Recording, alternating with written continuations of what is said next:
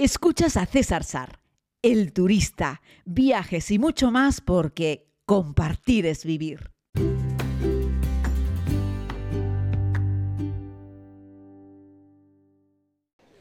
Saludos querida comunidad, les hago este podcast desde el Aeropuerto Internacional París Charles de Gaulle.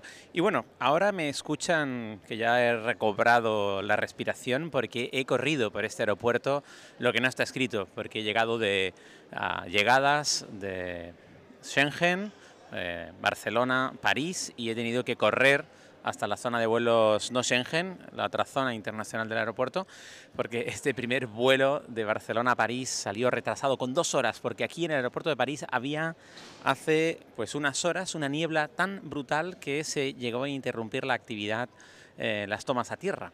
Así es que nada, pensé que no llegaba, pero sí llegó, gracias a que este vuelo hacia Madagascar parece que va a salir con un poquito de retraso, aunque aquí están ya todos los pasajeros preparados para embarcar. Eso me da un poco de fuelle. Y, bueno, hoy es mi cumpleaños. Quien les habla hoy cumple 47 años. Me gusta decir que un año más siempre es una alegría más. Y bueno, me voy a celebrarlo nada más y nada menos que a Madagascar, que es uno de esos destinos soñados que tenía en mi lista desde hace muchos años. Y bueno, me voy de la mano de los amigos de Asturlan eh, una agencia de viajes nacional, pero que tiene sede en Asturias y que bueno, vende viajes a quien quiera, no solo a los asturianos evidentemente, sino a personas online que se encuentren en cualquier rincón, iba a decir que de España, pero en realidad del mundo. Hoy en día esto ya se ha globalizado, lo importante es el servicio que prestan, así es que de la mano de los amigos de Astorland me voy a Madagascar, al sur de Madagascar concretamente, en un viaje de 16 días, un viaje muy completo, que empieza hoy, el día de mi cumpleaños, así es que hoy desperté en una zona de playa, a 10 minutos en coche del aeropuerto del Prat y me desperté a las 2, entre 2 y media y 3 de la madrugada porque me puse un poco remolón y, nada, al final pues llegué al aeropuerto a las 3 y media de la, de la madrugada. Había una cola terrible para facturar. En los mismos mostradores de Air France facturaban también los de KLM. Había dos aviones, uno de Air France para París, uno de KLM para Amsterdam a la misma hora y además uno al lado del otro, puertas de embarque correlativas y la facturación se realizaba todo en el mismo lugar. Así es que nada, ha sido un día de colas, de esperas. Cuando ya nos subimos al avión con un poco de retraso, el piloto nos dice que hay que esperar 50 minutos más. Ojo, después de estar en el avión casi 45 minutos, había que esperar otros 50. Al final el resultado es que el avión despegó con una hora y 55 minutos de retraso y yo tenía una escala aquí de 2 horas 10 minutos. Así es que nada, me tocó correr. El tema es que luego tenías que pasar pasaporte, solamente había dos policías eh, de los gendarmes franceses para atender a toda la gente que necesitaba validar su pasaporte para salir del espacio Schengen. Así es que ahí se vivieron momentos de tensión porque hubo otros muchos turistas que literalmente no llegaban, que no les daba tiempo a llegar y, había gente que, perdía los vuelos, los iban dejando pasar. En fin, en estas cosas eh, lo que pretendo transmitir es la enseñanza de que lo que tienes que hacer es intentar llegar lo más pronto posible a la puerta de embarque. De hecho, yo para llegar aquí, y ahora estoy esperando, he corrido. ¿Por qué he corrido? Porque la puerta de embarque para un vuelo de 10 horas y media, como es este vuelo de París hasta la capital de Madagascar, eh, embarcan una hora antes. Es decir, yo he pasado seguridad cuando mi vuelo ya estaba empezando a embarcar. Teóricamente estaba empezando a embarcar. Al llegar aquí me he dado cuenta que no es así, así es que he podido respirar e incluso me estoy permitiendo el lujo, querida comunidad, de grabar este podcast antes incluso de comer nada, porque en el vuelo de Barcelona a París, la gente de Air France, en teoría, te ofrecía un pequeño sándwich y una bebida, pero con el retraso que tuvieron, eh, la verdad es que cancelaron el servicio a bordo y me he quedado sin comer nada. Así es que estoy con un yogur desde las 4 y cuarto de la madrugada, que me lo tomé ahí en la sala del aeropuerto, y tengo hambrita, tengo que reconocerlo, tengo hambrita. Así es que bueno, una hora y poco después de despegar, los amigos de Air France en este vuelo, eh, de nuevo intercontinental, eh, pues me darán algo de comer y así es que ahí aprovecharé yo para reponer un poco de fuerzas. Tenía otro podcast pensado el fin de semana, no les, no les lancé ningún podcast, estuve descansando, cogiendo fuerzas. Eh, dentro de poco, ahora en el mes de octubre, a finales del mes de octubre va a cumplir un año de que estoy haciendo estos podcasts. Evidentemente, al final no, no han sido tan diarios como me hubiese gustado.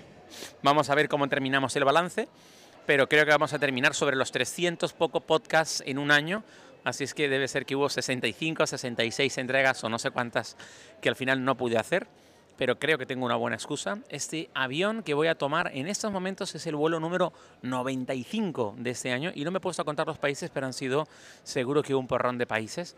Así es que, bueno, muchas veces no puedo, situaciones como esta, me pilla que tengo que volar, que tengo que embarcar, que estoy en un tránsito, en fin, no siempre se puede y en otras ocasiones simplemente no me ha apetecido. Pero bueno, aquí estoy, entregándoles este podcast, intentando transmitirles la idea de, oye, yo creo que voy con tiempo, pero nunca sabes a cuántos minutos estás de la puerta de embarque. De hecho, la puerta L34, en la que yo estoy, es la penúltima puerta de las puertas L en la terminal 2E del aeropuerto Charles de Gaulle. Pero es que yo vengo de la terminal 1 de las puertas F. Es decir, aún corriendo, físicamente corriendo, literalmente corriendo, he tardado 25 minutos en llegar, sin contar el control de pasaporte, donde he estado atascado otros 20 minutos. Así es que ya les digo, querida familia, si este vuelo hubiese salido en punto, este segundo vuelo, muy probablemente hubiese llegado a la puerta de embarque muy por los pelos o a punto de cerrar la puerta de embarque. Ahora la duda es si mi pequeño equipaje que en esta ocasión dije, mira, lo voy a facturar porque ¿para qué voy a ir yo cargado con mi mochila por todo el aeropuerto de París y total me lo van a entregar allí?